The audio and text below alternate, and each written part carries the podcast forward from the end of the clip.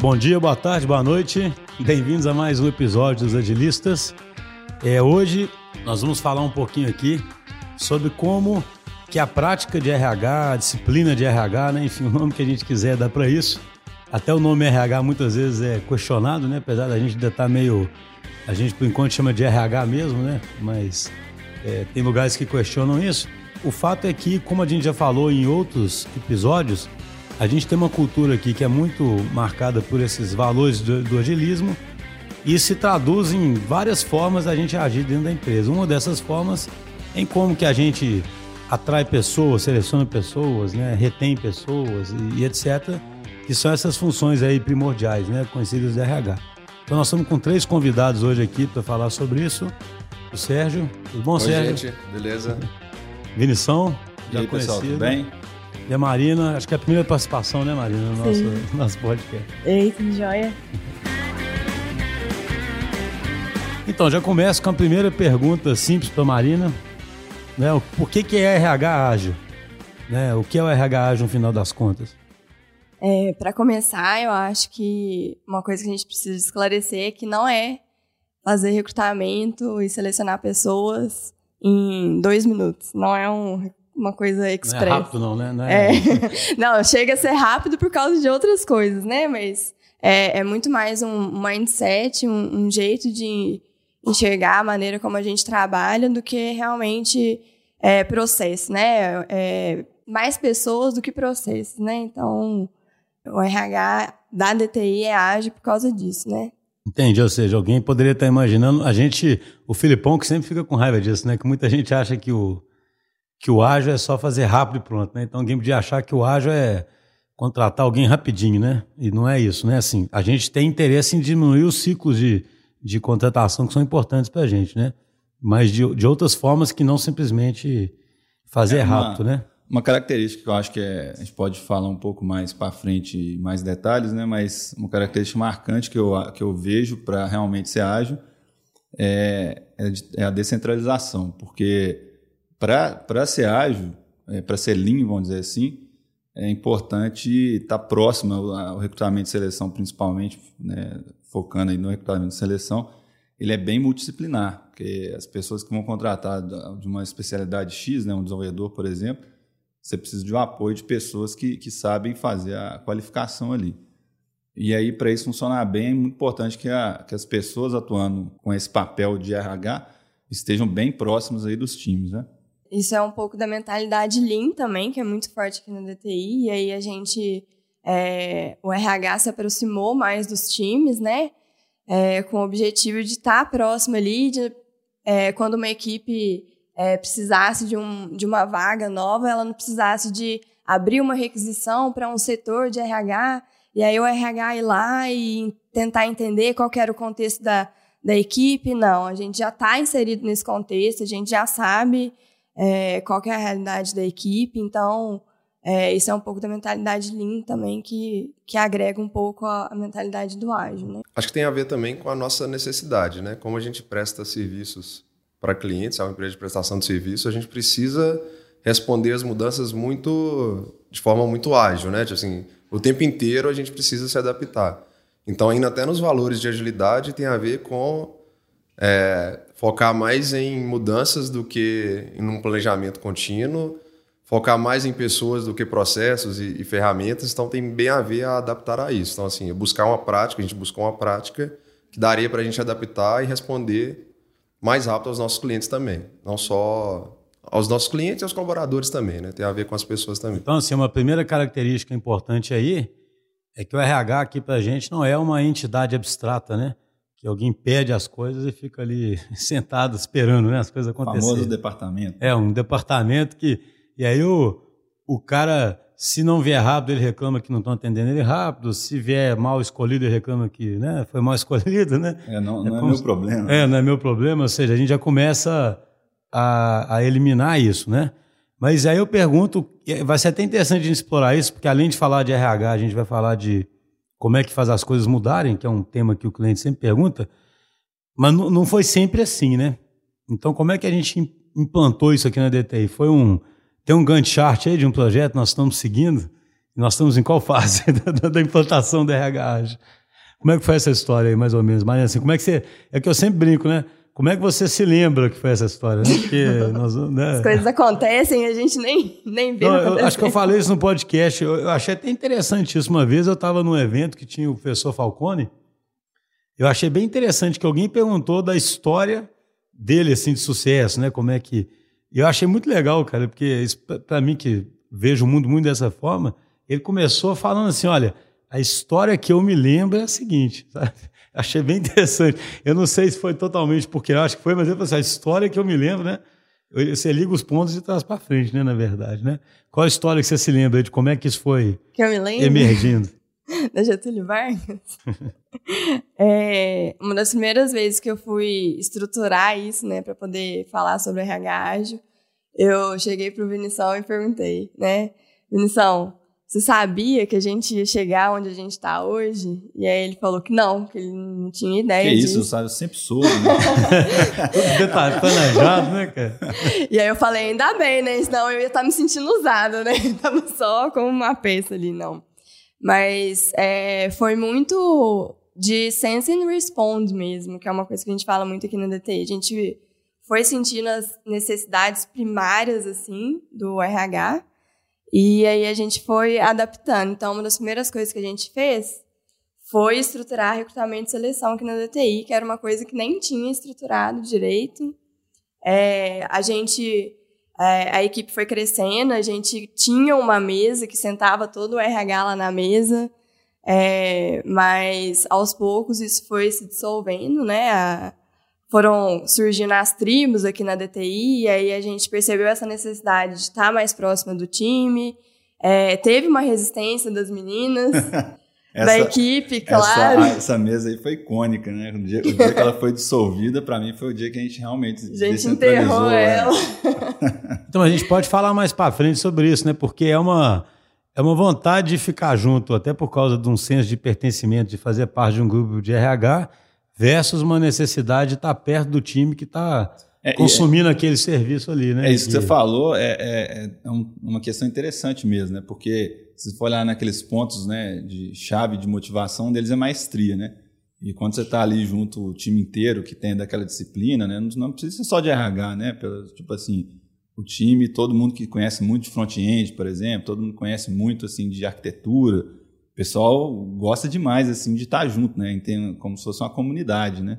E tem sentido isso, né? E, e, na verdade, inclusive hoje a gente já mudou. Depois a Marina conta aí, tem uma prática agora que tem um dia da semana que o pessoal trabalha todo junto para fazer esse balanço aí da, da centralização versus a descentralização, né? A descentralização não é bala de prata, não, né? Não, então, certo. olha que interessante. Eu, eu acho isso que para mim tem tudo a ver com o que a Marina falou aí, né, Marina? De sense response, né? Na verdade, a gente começou a sentir que trabalhar, que trabalhar centralizado não estava dando a resposta certa e talvez nem conseguindo pegar os recursos com a qualidade que a gente queria. E começou a fazer uns experimentos né, de como descentralizar. E alguns é, bem-sucedidos, outros mal-sucedidos, fomos aprendendo. E aí mostra outra coisa da nossa cultura que eu acho importante, que é o desapego também, né? A gente fala isso muito aqui, né? Ah, beleza, é, isso não é uma religião, né? Agora, se falar centralização de novo é uma palavra proibida, né? Que foi. Até porque, é, a não ser que você. Talvez tenha mais coisas que você possa contar da história de como a gente chegou aqui, mas. É, quem está ouvindo acha que é tudo descentralizado, mas não é também, né? Tem uma parte centralizada e uma parte descentralizada, né? É, tem uma parte centralizada que sou eu, mas a Marina, uma outra Marina e o Vinícius também participa dessa parte também, de alguma maneira.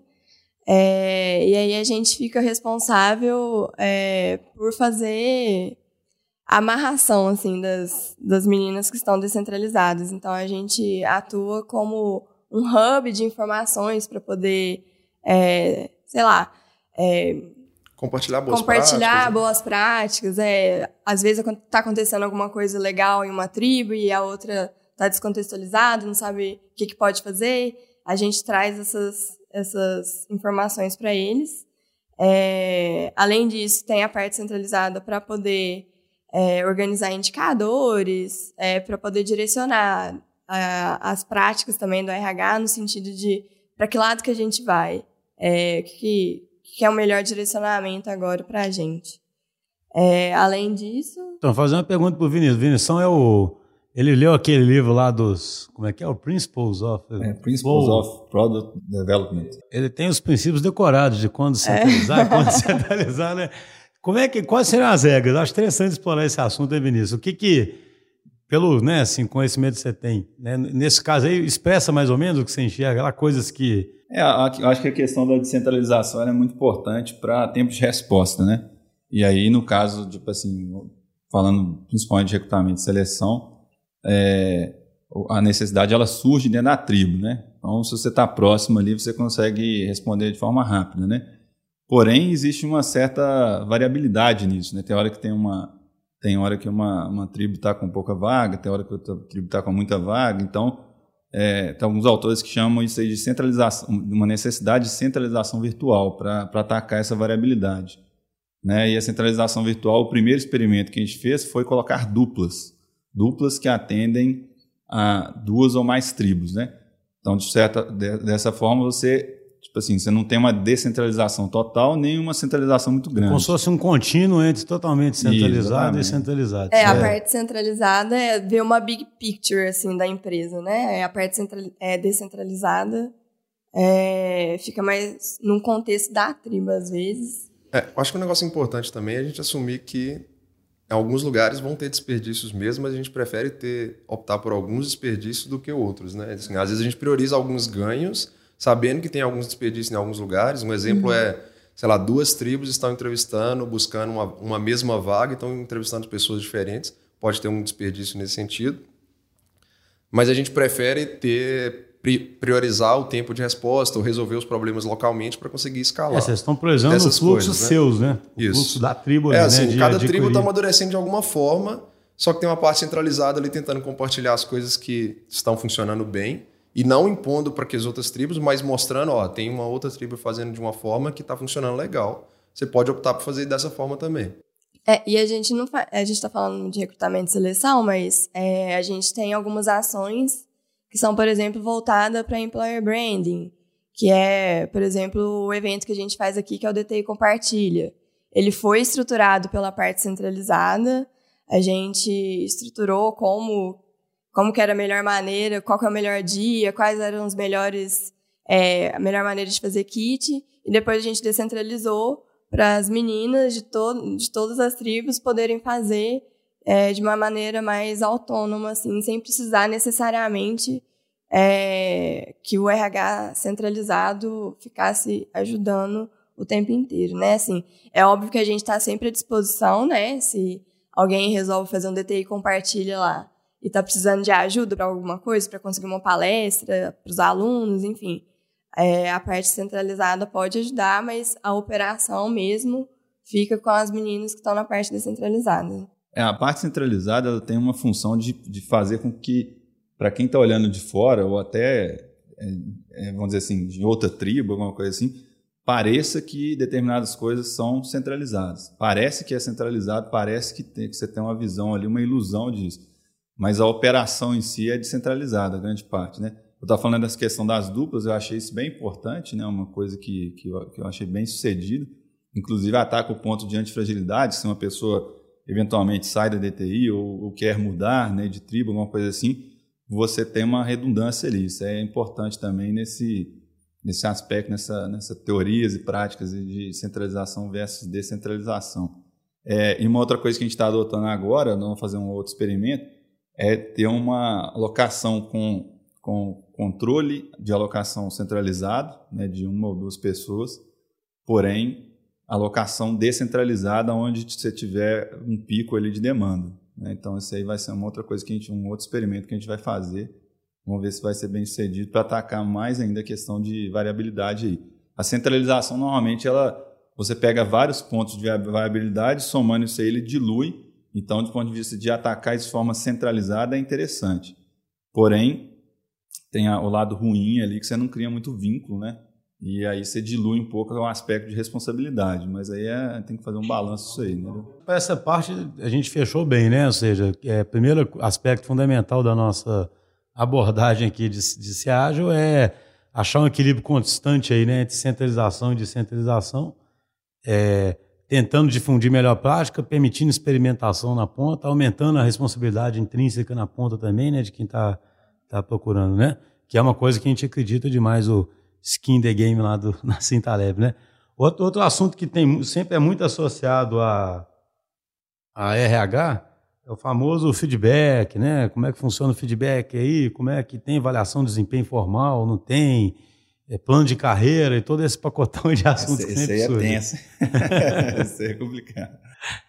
Aí eu faço a pergunta assim, tem sentido uma empresa que se define como ágil ter um plano de carreira detalhado? É, não, a gente aqui na DT, a gente não, não, não se apega a esse plano de carreira, a gente prefere pensar em jornadas, né? É, principalmente porque as pessoas não sabem o que, que elas querem fazer daqui cinco anos, mal sabem daqui um ano, imagina é, um plano que vai definir daqui tanto tempo, né?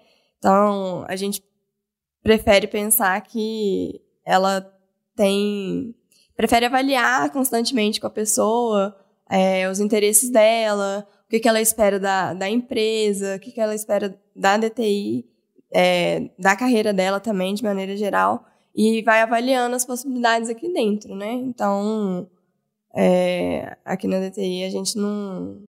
Então, mas, por exemplo, eu vou perguntar para o Sérgio, né? Como é que se traduz nas tribos lá, Sérgio? Como é que vocês, na prática, é, manifestam essa preocupação com as só explicar para quem está ouvindo, essa, a, a, jornada é porque, assim, são formas da gente definir possíveis caminhos que podem ser mais técnicos, menos técnicos, e é interessante botar como jornada para mostrar que o cara tem, pode mudar de jornada, né? As que ele pode, né? é, aliás, trajetórias, trajetórias, né? Que são trajetórias que ele pode escolher e que ele pode sempre ter opção de mudar de trajetória, porque é, a é gente pode a, gente... a qualquer momento acontecer alguma coisa na vida que muda o seu próprio interesse, uhum. desde que ele também crie sucessão onde ele está, né? Que é uma coisa bem, bem importante para a gente, né? É, uma, assim, talvez o mais importante disso é, é, é deixar com que as pessoas decidam também o que, que elas querem, o que elas querem para a vida delas, né? Só que fazendo essas avaliações de pouco tempo em pouco tempo. Então, como a gente vive já nossos projetos são ciclos, tem sprints, tem coisas sempre em ciclos pequenos, justamente para responder e, e, mudar.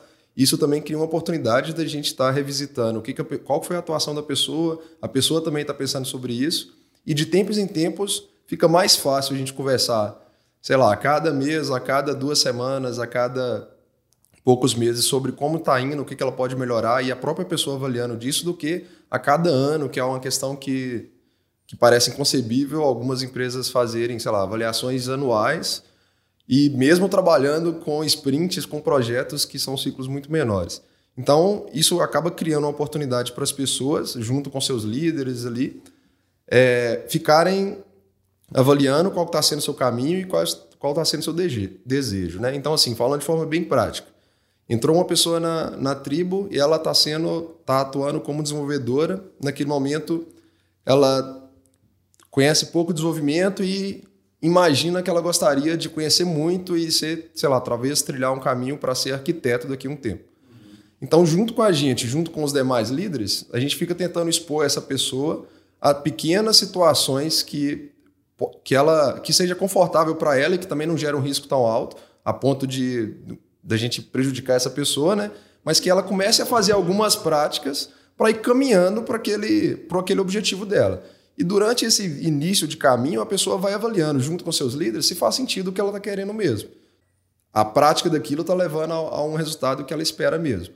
Quando a pessoa é, vai fazendo isso de forma contínua, junto com seus líderes, no momento ela vai ser um arquiteto sem, sem necessariamente tirar uma certificação, sem necessariamente ficar X anos praticando alguma coisa. Ou sem conhecer determinar X tecnologias, que é algo que seria muito prescritivo e na prática não dá para garantir, né? A gente conversa às vezes assim, ah, emerge as coisas assim. Isso é tão ágil na sua expressão mais pura mesmo, né, cara? Porque você imagina, o cara, ele acha que quer ser um arquiteto, cara, ele não sabe. Ele não sabe se ele vai gostar, ele não sabe se ele tem um skill mesmo, né? Então, ele tem que começar a tangenciar aquele caminho, que é o que você falou, né, cara? Ele vai fazendo experimentos, ele vai vendo se ele consegue seguir. E é interessante, na palestra de Agility eu falo muito que a gente tem que mudar a linguagem, né? Quando você fala de trajetória, você está atraindo o cara para aquela trajetória, né? E talvez tenha sentido para ele continuar naquela trajetória, né? Mas pode ser que ele perceba que ele não quer aquela trajetória, né? E aí isso é, isso é, muito, é muito menos um fracasso do que você traçar um plano detalhado com os marcos e o cara começar a ver que não consegue atingir certos marcos e falar, é, eu não sou um arquiteto mesmo, né? É muito mais trágico, né? Aqui é menos trágico uma mudança é, de, né, de E assim, sem medo nenhum de falar, é bom para os dois lados, né? Assim, tanto para a empresa que teria um né? arquiteto que não seria um, um bom arquiteto, quanto para a pessoa que ela tem a oportunidade de voltar e trilhar um caminho que ela vai responder mais para a empresa, para os clientes que ela está atendendo. Esse assunto aí quase que dá um, um episódio, né? Do, esse assunto, assim, é... Mas é importante frisar também, gente, que é, que é um ponto aí de tensão constante, né? Não é um está falando aqui, mas a, a, o ser humano assim adora ordem, né? Já falou em vários episódios aí, então você ficar, você tem uma quando você quando a gente prega a questão da agilidade nesse assunto, aí a galera, não, mas aí eu não quero. eu quero eu quero saber o que eu vou estar fazendo aqui 10 anos, né? Então assim, é um ponto de, de tensão constante. É, esse esse mas não, não dá para deixar de não deixar de falar o que vocês estavam comentando aí, o pessoal às vezes tem uma tirinha do do pessoal, do, alguns lugares que eu sigo de comédia aí na área de TI, né? O pessoal às vezes fala assim, não, quero ser, hoje em dia é legal pra caramba ser, ser é, cientista de dados, né? Data scientist, né? Aí o cara começa a mexer, ele vê na verdade ele tem que mexer com integral, derivado, aí ah, não quero mais Não é bem isso que eu tinha em mente, não. É, é, é, bom, é bom experimentando e tal. É, mas essa questão do, do plano de carreira é, é uma coisa bem crítica mesmo, é uma coisa que a gente tem que conversar sempre. É, e a gente já, já experimentou é, em outras empresas que a gente já trabalhou, e né, a gente sabe que realmente não, não, o negócio não funciona muito bem, né? Mas é um negócio que tem que ser trabalhado o tempo todo na cabeça das pessoas, mais ou menos no estilo que o, que o Sérgio colocou aqui. É, e tem um ponto aí importante, porque a pessoa, o tempo vai passando e muitas pessoas começam a se questionar, né? Ah, o que, que eu faço agora? O que que eu, onde eu posso chegar? Né? Mas é interessante porque o mundo vai, o mundo em si vai cada vez menos ter essas respostas tão claras, né? Assim, então o cara está se, tá se preparando bem para o mundo aí, é, exatamente. o mundo vai ficar mais assim, é, né? Tem, cara, tem assim. autores, tem vários autores, né? Yuval Harari, por exemplo, questionando o futuro do trabalho e os caras botando um plano de carreira bem definido, dá vontade de rir, né? É, não, isso é um negócio, sabe, assim, para quem está realmente estudando tudo que pode acontecer, que tem várias profissões que são até desafiadas se vão existir ou não, é muito curioso, né? O, o, o, cara realmente não, não, não tem muita opção, né, cara? Você tem que o tempo todo estar extremamente bem preparado pelo que vem pela frente e se adaptando ao que vai acontecer, né? Isso é interessante, porque essa trajetória que às vezes pode deixar o cara um pouco desconfortável, mas ela está preparando ele de forma muito mais sólida para o que vem pela frente, porque ele está sempre se autoavaliando, né? Do que um cara que fica ali a vida inteira seguindo um planinho ele fica até confortável né, por esse lado, mas eventualmente ele descobre que aquilo ali, ou ele quer mudar e é tarde demais, ou aquilo ali nem é valorizado mais, né? A gente tenta dar mais, mais flexibilidade, né? E aí, e quando é que a gente descobre essas, essas, essas é nas one-ones mesmo? O principal mecanismo é ter essas conversas de trajetória, abordar esse tema também nas one-ones? Com certeza, o one-on-one é uma, é uma conversa né, entre líder e liderado com o objetivo de estreitar laços. Então, assim, não necessariamente é uma conversa de feedback, não necessariamente é uma conversa que a gente vai falar sobre jornada ou, alguma coisa formal, né? É um momento para você é, conhecer a pessoa ali de uma outra maneira e até entender melhor, conseguir me entender melhor as perspectivas de vida dela, para depois, quando surgir uma, um assunto de é, jornada, o que, que eu vou fazer do meu futuro, você conseguir alinhar é, o que ela espera com o que a DTI também pode oferecer, né? Então, assim, é, a, One on One com certeza é um dos nossos principais é, mecanismos para conseguir isso.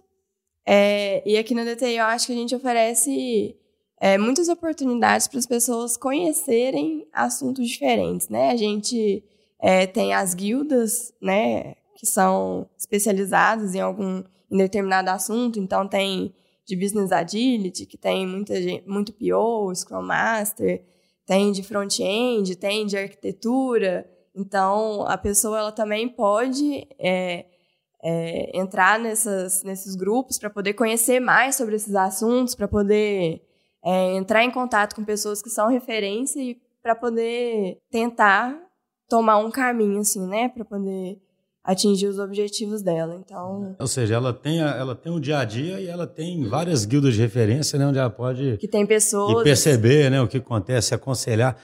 Nós vamos fazer um episódio, eu estou bolando um episódio legal sobre segurança psicológica, porque uma premissa disso tudo aqui é as pessoas têm segurança psicológica para se, se, expressarem mesmo, né, e falarem. A segurança psicológica tem tanto o lado do cara falar e o lado dele ser ouvido, né? São os dois lados da moeda, né? Isso é fundamental, né? Porque senão não adianta nada, vira tudo, que é o que a gente vê em muito lugar, né, cara? Assim, a gente na DTI se orgulha de não ser hipócrita, né, cara? Eu diria, eu sempre repito isso para quem, quem entra aqui, a gente, as coisas que a gente fala, a gente faz mesmo, a gente prefere não, não falar, né? Então, se a gente quer ter trajetória e quer ouvir, a gente quer que isso aconteça mesmo. Se achasse que isso não era o certo, a gente não, não, não faria, né? E outro tema que também é muito nem sei se é polêmico, não, mas que é sempre citado muito né, quando fala em RH, é a avaliação de desempenho, né? O que a gente pode falar sobre avaliação de desempenho? Primeiro que a gente não acredita na avaliação de desempenho, mas não significa que a gente também deixa tudo ao léu, assim, a gente não, não acompanha as pessoas e não sabe o que está acontecendo com elas. A one-on-one -on -one é uma coisa que substitui muito essa avaliação de desempenho, porque a gente está sempre próximo dos liderados ali, a gente sabe, tenta tá sempre por dentro do que está acontecendo com a pessoa, mas é, eu acho que muitos ritos do ágil dispensam a avaliação de desempenho no sentido de que tem um acompanhamento praticamente diário de como que está o andamento dos projetos, de como que tá, como que a pessoa está desempenhando no projeto. Então, não precisa necessariamente ter uma nota para para como que está o desempenho da pessoa. Tem uma dele ali que o cara pega e fala, ah, eu estou desenvolvendo uma história hoje. Aí amanhã ele está desenvolvendo a mesma história. Aí no outro, no outro dia é a mesma história. E a gente vai falar, uai, cara, mas o que está acontecendo, né? tá com algum impedimento? Por que você não falou? E aí a gente vai tentando investigar a partir desses sinais, assim, e a gente passa a acompanhar mais de perto, né? Eu acho assim. interessante você falou, não sei se um, um outro jeito de colocar isso é o quê? Um ambiente de franqueza e de segurança psicológica o feedback estaria acontecendo a todo momento, né? Não precisa ser assim. Sim. Até o nome feedback é ruim. Tá tendo uma conversa a todo momento, né? Porque eu falo assim, tem um, eu li um negócio dia que eu achei bacana, que o cara fala isso, que as empresas elas começaram a ficar tão obsessivas com o feedback que fica um negócio até assim, o tempo todo a pessoa quer feedback. E o tempo todo ela quer que levanta um ponto negativo dela. E o tempo, sabe, é um troço doido, né, cara? Não dá para você viver assim, né? E ele fala assim, na verdade, o ser humano precisa de atenção. Se ele tiver num ambiente de atenção de cuidado, ele se desenvolve bem. Então, assim, se você soma isso a um ambiente onde as coisas, as conversas são francas, né? ninguém fica é, é, escondendo ou não tendo coragem de falar, é como você falou, né? É como se o cara que está com alguma deficiência técnica já vai ficando evidente para ele. Ele mesmo já vai ver que está ficando para trás. Se ele estiver num ambiente acolhedor, as pessoas vão ajudar ele né, a, a, a superar. Você não precisa chegar seis meses depois e fazer uma avaliação formal onde você fala, você, né, não sei o quê. Né? Colapsar a função de onda ali naquele momento e aí. É, naquele eu acho momento, que o negócio revela que... essa verdade, isso é meio estranho, né? Colapsar a função de onda, o cara tá lá na mecânica quântica, física quântica. Meu Deus. É, o negócio que eu acho que fica bem claro para mim é assim, é tentar olhar mais para as equipes, para as pessoas dentro de seus times e fazer com que seus times cresçam. Então, dentro de agilidade, quando você está lá fazendo um sprint, a gente quer que o time melhore velocidade, por exemplo, né? Então é muito mais olhando, tipo assim, o que está impedindo o time inteiro e fazer com que o time promover um ambiente de forma que o, o time consiga enxergar isso, que está melhorando ou piorando a velocidade, e deixar que eles próprios busquem o que, que, o que, que pode melhorar. Se for, por exemplo, o desempenho de uma pessoa, o próprio time tem que se mover, a gente tem que criar um ambiente que isso aconteça para ajudar aquela pessoa, seja treinando, seja rotacionando de função, seja incentivando ela a estudar alguma coisa então, assim, a todo momento a gente tem que criar um ambiente que todas as pessoas ali dentro é, estão o tempo inteiro, né, olhando não só para ela, mas como para o seu time. Porque se uma estiver olhando para a outra, provavelmente é, elas vão evoluir. E aí as outras coisas que a Marina falou é assim, aproveitar os ritos ágeis. Então, numa reunião de retrospectiva, a gente tem que discutir não só ah, um problema que a gente está tendo técnico, que é algum problema recorrente, mas também discutir o que, que individualmente uma pessoa está fazendo para contribuir, outra está fazendo para que não está contribuindo tanto, e tornar esse assunto comum dentro das retrospectivas. É um, é um, exemplo que eu vejo, assim, eu já participei de muita retrospectiva que às vezes você chega na retrospectiva, o pessoal reclama que o computador está lento, que a Coisas sei lá, básicas. coisas muito mais técnicas, básicas, mas não entram em assuntos reclama que do estão... antivírus, né, Sérgio? É, reclama do antivírus, ó, mais recente. mas também não, não entra no sentido, tipo assim, alguém está fazendo barulho demais naquela equipe e não está... Não, eu, eu, bicho, eu acho muito legal isso que você falou, porque assim, eu não sei, eu até pensando aqui, talvez tenha sentido um dia a gente fazer um programa sobre o nosso manifesto, sabe? Não sei. Mas eu acho é interessante porque, assim, no fundo, é, o, o manifesto, do jeito que ele está escrito, por exemplo ele vai lá do indivíduo, no sentido em que o cara tem que primeiro assumir a plena responsabilidade né, pelo, pelo que ele quer ser na vida, não pode delegar isso para terceiros. Mas isso, dentro de um time extremamente acolhedor, e que se o cara estiver assumindo a responsabilidade aqui, o time vai apoiá-lo, e tudo isso num ambiente onde a liderança cultive, cultive esse ambiente fértil que a gente tanto gosta, tanto que a gente chamou esse andar aqui de garden, né, de jardim. Né?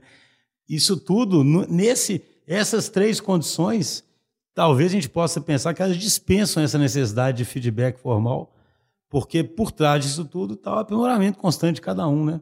É, então ainda, você ainda, dispensa, entendeu? A necessidade de, ah, eu preciso. Eu ainda diria, ainda num ambiente extremamente flexível, que não tem regras tão rígidas, que a gente vai se adaptando para para acomodar ali o que a pessoa faz de melhor, né? Sem, sem ter muita, muita regra prescrita é, predefinindo tudo que vai acontecer. Dentro dessa questão de, de ambiente flexível, até mesmo se você, vamos supor, está dentro de um squad, de uma tribo, onde você tentou já resolver o problema, que é o que eu incentivo bastante, né? Às vezes as pessoas me procuram, ah, colocando uma situação, eu pergunto, mas você já tentou resolver dentro do time? Se a resposta for não, assim, o cara tem que voltar lá e tentar resolver, né? Mas, por exemplo, às vezes o cara já tentou resolver, às vezes eu brinco na regra dos três, né? O cara tentou resolver umas três vezes, não conseguiu, o fato da, da DTI ser uma estrutura de comunidades, isso ajuda muito, porque, por exemplo, assim, ele não está conseguindo resolver o problema da tribo, na, na tribo, mas ele participa de uma guilda que tem outras lideranças. Então ele começa a conversar e a outra pessoa começa a orientar ele. Então a estrutura é flexível de forma que o cara consiga dar vazão naquela, naquele. Ele quer fazer uma coisa diferente, ele quer ir para um time diferente, ele quer mexer com uma tecnologia diferente. Esse negócio vai se corrigindo, vai se, se moldando e se adaptando com o tempo de forma que a pessoa consiga, maior parte das vezes pelo menos, é, mudar a trajetória dela, por exemplo, também, e, e ter o, o, a questão da, da, do desempenho aí também é, avaliado nesses momentos. Nesses momentos que as pessoas querem fazer transição, a reputação da pessoa entra em jogo ali na hora. Né? Se você tem uma, uma comunidade ali, uma das coisas que, que o pessoal mais deveria se preocupar é a questão de reputação. Né? É, e tem é, uma questão que eu acho que é importante ressaltar aqui. Essa semana eu até conversei com uma pessoa e aí ela perguntou, mas como assim? Não tem um controle do que, que é conversado nas one-on-ones? Não tem um... O RH não sabe tudo que está sendo conversado nas one-on-ones? É interessante demais isso, né? E, e aí eu falei, é, não, as equipes têm autonomia para poder é, ver o que está acontecendo ali e tomar a decisão do que, que vai ser melhor para elas ali. Então, não é só, não é o RH que vai fazer um controle disso, é a equipe inteira. É um pouco do que o Sérgio falou, né? É, o RH vai estar tá ali para dar apoio, para dar suporte, porque algumas questões envolvem até parte de soft skills e etc. Então, o RH pode ajudar bastante com relação a isso, mas é, é uma coisa que a equipe inteira tem que estar atenta. É, mas sabe o que, que é né? curioso? Né? A gente gravou um episódio com o Humberto Mariotti, que é um, é um cara super erudito, né? E fala sobre. É, é Incrível. É, é, complex... é, não, fala sobre complexidade. Isso aí é interessante, isso é um modelo embutido errado na gente, bem mecanicista de como que o mundo é, porque assim, tem uma crença por trás disso. Imagina que tiver jeito de anotar tudo que fala mesmo. É a crença da ordem, né? É, existe assim, uma é crença é assim, se eu anotei, eu consigo decidir, saber. O que, que eu faço? Sendo que isso, na verdade, é algo completamente emergente e não tem essa bala. É o cara conversando ali na, na ONU, mas ele conversando com o colega, ele conversando com o líder, ele conversando com a comunidade. E tudo isso vai emergir, talvez, para ele seguir uma trajetória legal e, e se aprimorar. Mas a gente continua achando que tem um jeitinho, sabe, assim, de se eu tiver anotado, eu, sabe, é, é muito interessante, né, cara? Um, um, último assunto que nós estamos chegando perto do, do tempo aqui, mas está muito bom, né? eu, eu gosto de falar de coisas que eu já fui cético e Porque aí o cético se coisas identifica. Você já foi cético? Quais coisas se você não, já não, não foi cético ainda? Porque não, eu, eu, sempre falo, como eu sou engenheiro, né? Eu, há alguns anos atrás, se alguém falasse em líder, servidor, eu falo, cara, vai trabalhar, né, cara? Fala com esse negócio aí de líder, servidor, né? E eu fui entendendo melhor, né, o que, que significa isso na prática. Tem um negócio lá do Management 3.0 que é o Merit Money, né? Por que, que eu falo disso? Porque eu também ficava pensando assim, cara, bobajada, né, cara, esse negócio, dando um prêmiozinho aqui, um prêmiozinho ali pro outro, não sei o quê. Mas assim, teve um dia, por exemplo, que alguém me deu um mérito, eu achei legal pra caramba, né? Você ganhou, eu, pois? Eu ganhei o mérito, mano. E eu, eu achei interessante foi ver, quando a gente vê por que, que as pessoas estão dando mérito money para as outras, você vê o tanto de pessoas se ajudando e aquele clima gostoso, né? Queria que vocês falassem um pouco mais sobre como é que é isso na empresa, porque é isso na prática, assim, a gente gosta de falar aqui das coisas na prática, né? A gente, a gente lê muito, estuda muito, mas a gente, como crafters, né, cara, a gente gosta de fazer as coisas acontecerem, né? Como é que é o Merit Money aqui na prática? E, e, tem sido legal mesmo? Ou é uma ilusão minha aqui? Que eu achei legal um dia que eu vi, mas eu não sei. É, eu posso até falar de como que foi para mim, né, ganhar coins por algumas coisas, né? Mas é, é, nossa moeda aqui na DTI, né, ela surgiu na verdade, as pessoas antes ganhavam moedas por é, dar um tech shot, é, sei lá, escrever um blog post. E aí a gente resolveu mudar, é, dar 10 coins para as pessoas todos os meses, para elas distribuírem para quem elas quisessem, é, colocando essa justificativa, né? Do porquê que ela estava dando esse, os coins para o outro colaborador. Reforçando que essa é a única regra que existe no negócio. É. Que você tem que justificar abertamente. Ou seja, em vez de. Antes tinha um fim até de incentivar certas coisas. Nós acabamos é. com isso e agora é o seguinte, cara. De reconhecimento. Você achou mas... legal quem você achar que está te ajudando, ou que merece, por qualquer motivo. É, você passa o poder para a rede, né? Você passa o poder de, de mérito para a rede. É. E é, é, realmente muito bom quando a gente recebe os coins lá. Eu recebi recentemente, sei lá, por uma one-on-one que eu fiz, e aí essas coisas motivam a gente. São coisas simples que a gente fala, não, nem sabia que tinha tanto, tinha sido tão boa essa one-on-one, e aí a pessoa vai lá e reconhece isso, e eu acho que isso vai passando realmente para a rede de uma maneira muito Isso é interessante, né? né? A gente falou de feedback há pouco tempo, é uma forma de você ter um feedback positivo, porque assim, a mania hoje do mundo é só dar feedback negativo e aquele troço meio opressor, sempre procurando os defeitos, né? E aí, isso é um jeito legal, né? Porque, igual você disse, às vezes você nem sabe do impacto que você causou ali, né? E a pessoa depois fala, não, foi tão bom aquela conversa, ou foi tão bom aquilo que você fez. O Sérgio é um colecionador de merit money, né? nem tanto. é, mas, eu, assim, um negócio que eu, até o Management 3.0 explica bem isso, é que tem a ver com felicidade intrínseca, né? Assim, as pessoas vão reagir melhor há pequenos incentivos, então no fundo são reforços que eu estou dando para aquela pessoa. Então alguém que sentou do meu lado e me ajudou a sair de uma situação difícil. Uma coin que eu estou passando para ela, incentivando ela também a fazer isso com a outra pessoa. E da mesma forma, eu, quando eu faço isso, eu também paro para pensar que aquela pessoa me ajudou, então eu fico quase que me sentindo obrigado a também ajudar uma outra pessoa. Então, no fundo, são reforços positivos que a gente está dando para as pessoas. E em quantidades bem pequenas.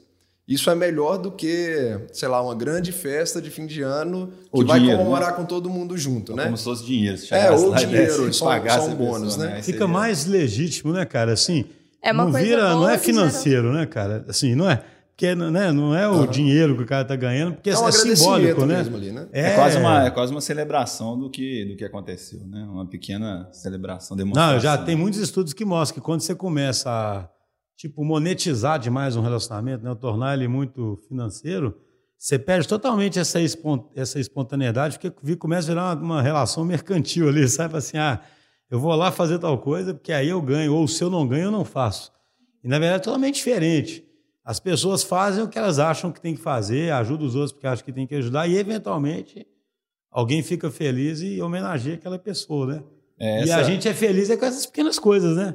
Sim. Né, assim, a gente às vezes. Aquela situação, é, fica procurando. Não existe a felicidade no fim do. É, é exatamente. Seu fica procurando a felicidade, né? E essas coisas elas são gostosas, né, cara? Ah, porque é bom, porque é bom, né? Não precisa nem explicar muito, né? É gostoso, né? Ser reconhecido, né? É, a questão do, do financeiro é que pode. Algumas pessoas podem ter medo de fazer isso, mas o que o Vinícius explicou de ser na rede, né? Tipo assim, a própria comunidade vai julgar o que está sendo colocado como justificativos. Então eu poderia, sei lá, combinar com o meu time aqui, o primeiro mês todo mundo manda moedas para mim, o segundo mês todo mundo manda para uma segunda pessoa. Só que isso a própria comunidade vai invalidar, tipo assim, vão ter menos incentivos para fazer isso naturalmente. Então assim, não precisa ser um medo, não precisam ter medo desde que seja, seja aberto na comunidade. Acho que né? São duas coisas, né, cara? Primeiro, por trás disso tudo, tem valores que são bem sedimentados na empresa, de que um cara que fizesse isso, ele se sentir tão fora de, né, de, assim, de, de esquadro, né, cara? E aí você mistura isso com um ambiente de total transparência, né? Que, que ficaria ridículo, né? Mesmo que alguém fosse uma pessoa sem valores e quisesse fazer isso, a transparência também impede isso, né? É, a gente tem recebido, a gente recebe muitas visitas aqui, o pessoal pede para mostrar essas coisas. E, e, e, esse um sistema relativamente simples que a gente fez né, para isso, que o pessoal fica querendo, a gente fica até pensando em às vezes até fazer um produto disso aí, né? Porque... Sim, pode ser legal, né? Uma plataforma aí, né? É. é. tem uma gestão à vista que fica nas televisões, na empresa inteira, então todo mundo sabe para quem que eu doei, por que que eu doei, então... Pessoal, muito legal. Vamos chegando ao final, infelizmente. Já tem alguns podcasts aí que eu estendi, já fui criticado por isso. então, esse aqui nós vamos ser disciplinados, né? Como é difícil ter os feedbacks certinhos do que, que é, do que, que é bom, do que, que é ruim, nós vamos agora tentar ficar aí nessa, nessa faixa de tempo. Eu fico. É, eu gosto de tentar fazer uma síntese, mas na verdade é, a principal mensagem que para mim fica é como é que o nosso RH, digamos assim, é muito mais uma coisa orgânica, integrada à empresa toda, sabe? Do que uma competência central única, né? Ou seja, o centro existe para ser um hub de distribuição dessa competência, né? Igual a, a Marina comentou. Mas isso é algo que tem que ser praticado e vivido pela empresa inteira, né, cara? Porque a gente é uma empresa de gente, né? né? No final das contas. Isso é a coisa mais importante que existe na empresa, né? Isso aí, então, até o próximo programa. Falou, Sérgio. Até mais, gente. Até a próxima. Missão. Até mais, pessoal. Marina. Até mais, obrigada. Isso aí, pessoal.